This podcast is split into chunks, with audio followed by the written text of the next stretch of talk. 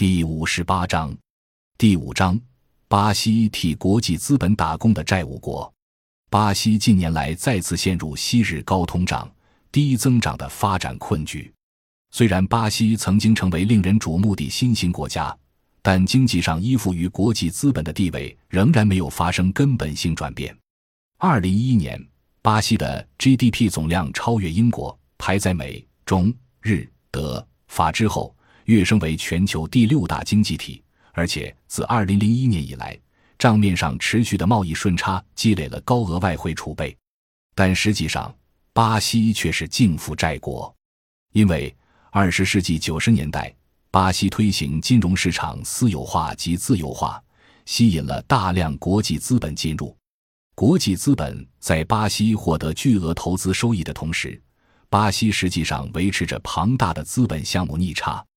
搭乘上全球贸易扩张的便车，尽管巴西在二十一世纪第一个十年曾经连续多年维持着贸易项目顺差，但随着二零零八年华尔街金融海啸引发全球经济下滑，巴西也跟其他资源出口国一样，在二十一世纪第二个十年重新出现大规模的经常项目赤字。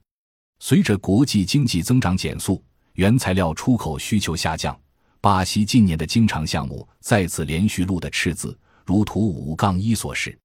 巴西二零一一至二零一三年国内生产总值分别仅增长百分之二点七、百分之零点九和百分之二点三。二零一三年全年巴西股市下跌了百分之十六，跌幅居当年全球主要股指之首。二零一四年的世界杯足球赛没能提振经济，其经济在第一。第二季度先后萎缩百分之零点二和百分之零点六后，已陷入衰退。徐以升将该过程深刻的总结为：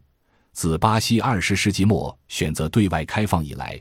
国际资本大规模涌入，推动巴西成为金砖大国，也使这个金砖大国饱受资本之苦。十二年来，国际资本涌入使巴西沦为庞大的净负债国，且因向国际资本支付高额投资收益。巴西沦为给国际资本打工的国家，国际资本在攫取巨额投资收益的同时，其大进大出的特性又使巴西资本市场反复经历剧烈波动。由此观之，巴西更像是一个由国际资本催生的牟利机器，是一个被反复吹起、刺破、再吹起的泡沫机器。在一次又一次的循环中，国际资本牢牢控制了巴西这个市场，获得了丰厚的回报。两千至二零一二年，巴西全部的贸易盈余仍远不足以支付国际资本同期获得的投资收益。即便除去服务项目，巴西十二年的全部商品盈余仍不足以支付国际资本在巴西的投资收益。若将巴西十二年全部的商品盈余和海外投资收益加在一起，才刚够支付四千一百六十一亿美元的国际资本投资收益。对此，徐以升的总结是在高 GDP 增长、高外汇储备的新兴国华丽外衣下，